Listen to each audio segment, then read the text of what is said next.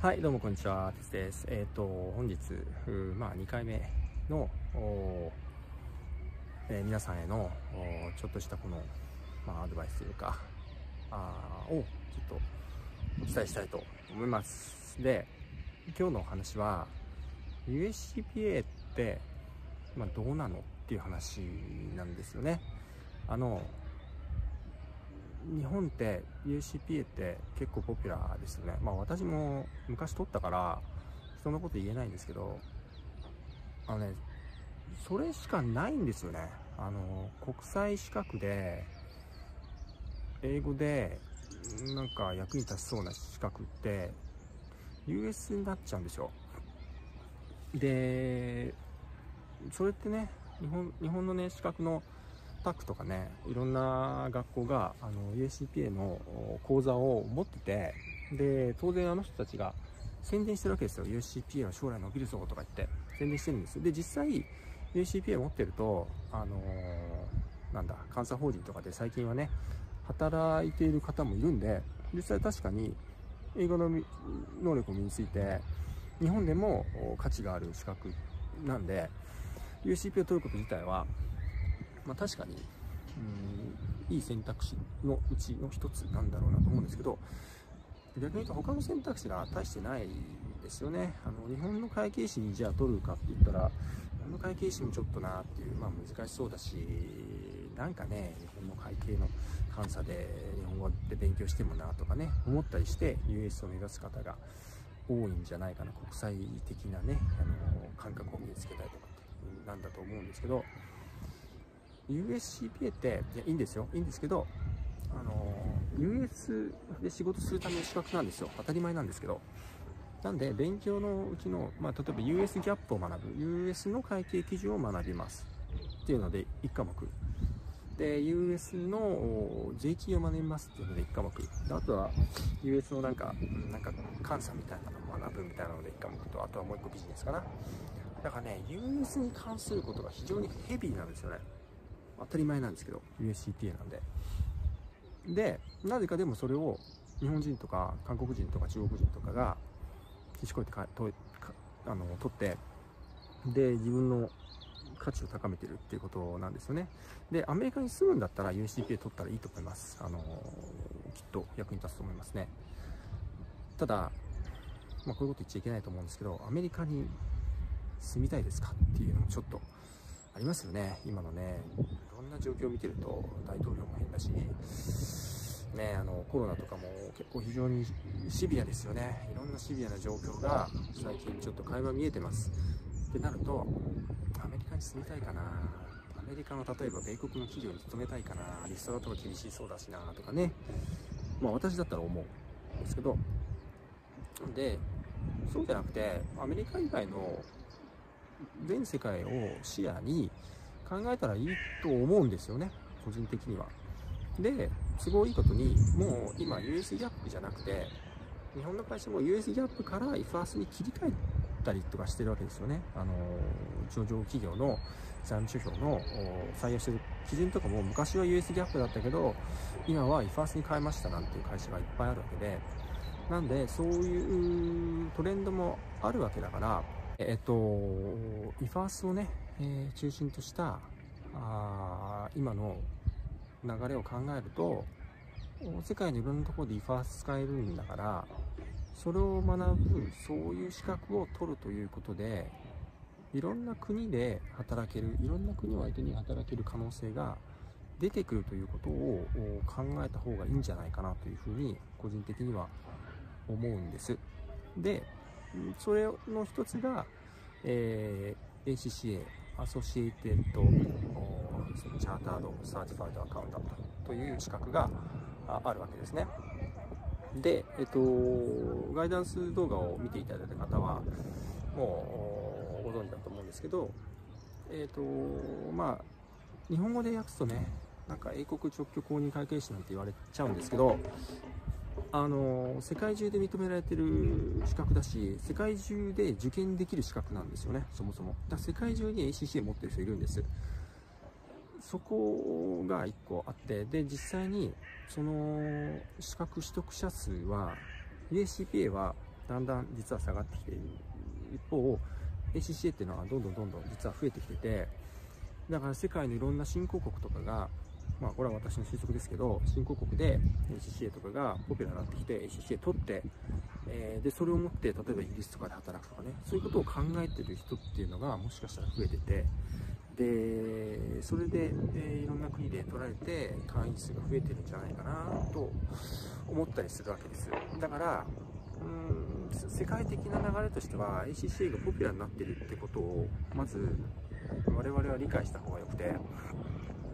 で日本人は引き続きあの日本の会計士と UACPA 取ってればいいのかって話で、まあ、どうなんだろうなと個人的には思うんですよね。ただね日本の方ってどうしてもやっぱり横並び意識みたいなのがあるしみんながやってるから私もやるっていうのが、まあ、どうしてもあるんですよね。これがちょっと残念なんですけどだからつい US を目指しちゃう方がっていう思う気持ちも分かんなくはないけどアメリカが大好きなわけでもないしファーストを私は勉強したいしうーんね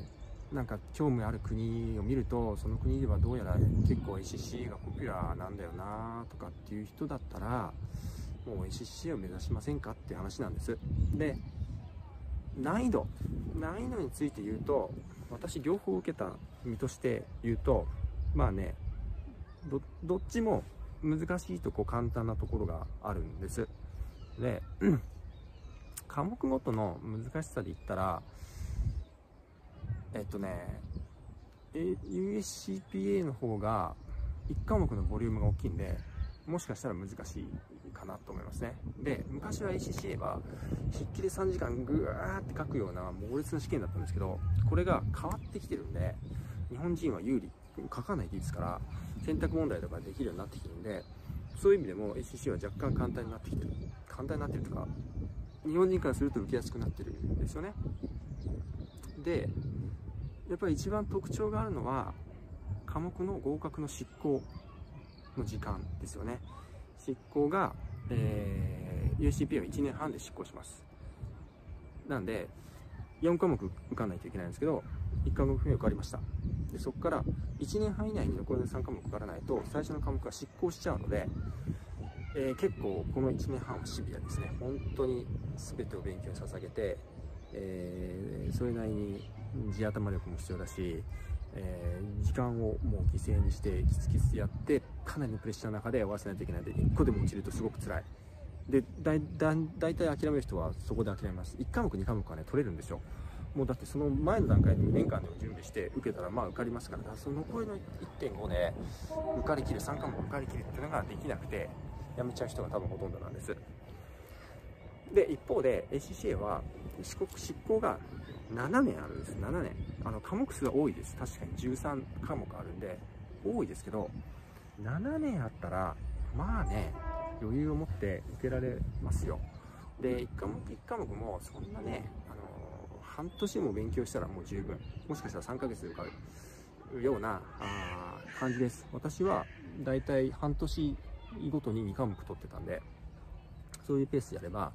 まあ2年3年、まあ、3年ちょっとかな。あれば普通にやってれば受かる、うん、でも長くても7年かけてかればいいんで途中でなんかブレイク取ってもいいわけですよ例えば勉強の途中でお子さんができましたとかねそうすると、どうしても最初、1年間はやっぱりしんどいじゃないですか。勉強できない。でも、そこでブレイクして、その後また続ければいいっていうことができるわけです。そしたら、取れるんですよね。だから、イギリスでも CCA 目指してる人いますけど、まあ、それなりにね、みんな地道にやって取れてますよ。取れてるんで、で、じゃあそれで価値がないかって言ったら、全然価値は十分にある。結局 ACCA クオリファイドの人でアカウンティングマネージャー募集ってもう1つ目になりますから、それで応募したら、年収750万円ぐらいね、もらえるとか、な全然普通にあるんで、全然価値あるし、イギリスだけじゃなくて、世界中でそういうオポテュニティがあるし、だからね、あの非常に根気はちょっといるけど、安全に取れる資格だと本当に思うので、えー、UCPA に比べてね、えー、絶対に選択肢として考えた方がいいででもちろんねその知名度が日本ではないから CCA 持ってますって言っても、え、何ですかって言われるかもしれない。かもしれないけど、あのー、面接とかでね、例えば、まあ、監査法人に面接受けに行ったとして、ACCA 持ってますよって言ったら、あの、知ってる人はいっぱいいると思いますよ。で、例えば、ほら、監査法人とかでも、あの、大きな監査法人は、駐在とかに行くわけで、ね、駐在先がね、イギリスとかの人もいるし、そうすると、あ ACCA 持ってる会計士に囲まれて仕事をしてるわけです、そういう人は。で、マレーシアとかもそうですよ。そういうところでそういう周り ACC に囲まれたところで仕事した人たちが、え当然、あの、監査法人とかにいるんで、あ、ACCA 持ってるんですかって、むしろもしかしたら UCPO よりも、あ、長い時間この人は頑張って、えっ、ー、と、US の税法とかじゃなくて EFAS とかを勉強したりとか、経営学とかを勉強してきたんだなっていうふうに思ってもらえる可能性もあるんで、やっぱね、ちょっと人と違うことをしましょう。で、その方が楽しいし、その方がね、結果的に、何か光るものになってくるんじゃないかなと個人的には思うんでそういう意味でも、えー、ちょっと検討してもらいたいなというお話でしたえっ、ー、と今日は以上です、えー、それではまたお会いしましょう。ありがとうございました。